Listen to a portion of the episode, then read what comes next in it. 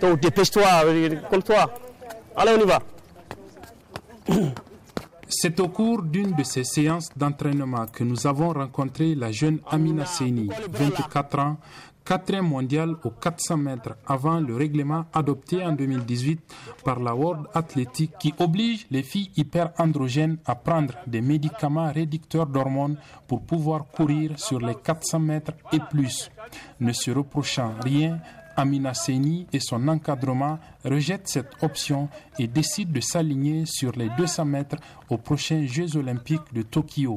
Salifou Umaru Gladima est son entraîneur. Au JO, si elle court les 400 mètres là, nous avons la chance d'avoir une médaille. C'est garanti même, c'est garanti. Même au descend, on, peut avoir une médaille. On sait qu'on ne doute pas, même au descend. Mais quand même, si c'était aux 400 mètres là, on sait très bien que nous allons avoir une médaille. Ça, c'est garanti. Nous, allons dire que ce règlement, c'est contre nous-mêmes qu'on a fait ça.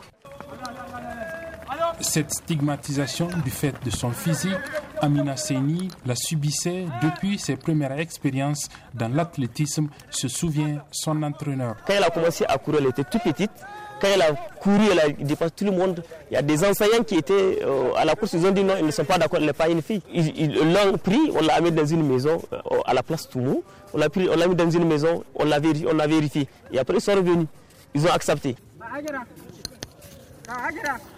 Ignorant totalement ce débat polémique, Amina regarde droit devant elle, persuadée qu'elle est qu'elle réalisera son rêve. Les Jeux Olympiques de Rio, je voulais partir, mais vu mon niveau, c'est pas comme les autres niveaux. Mais maintenant, je suis prête à préparer les JO, à participer aussi. J'ai l'espoir d'amener une médaille si je suis dans de bonnes conditions, parce qu'il faut être dans de bonnes conditions. Si ils ont enlevé leur règlement, donc je pourrai participer aux 400 mètres.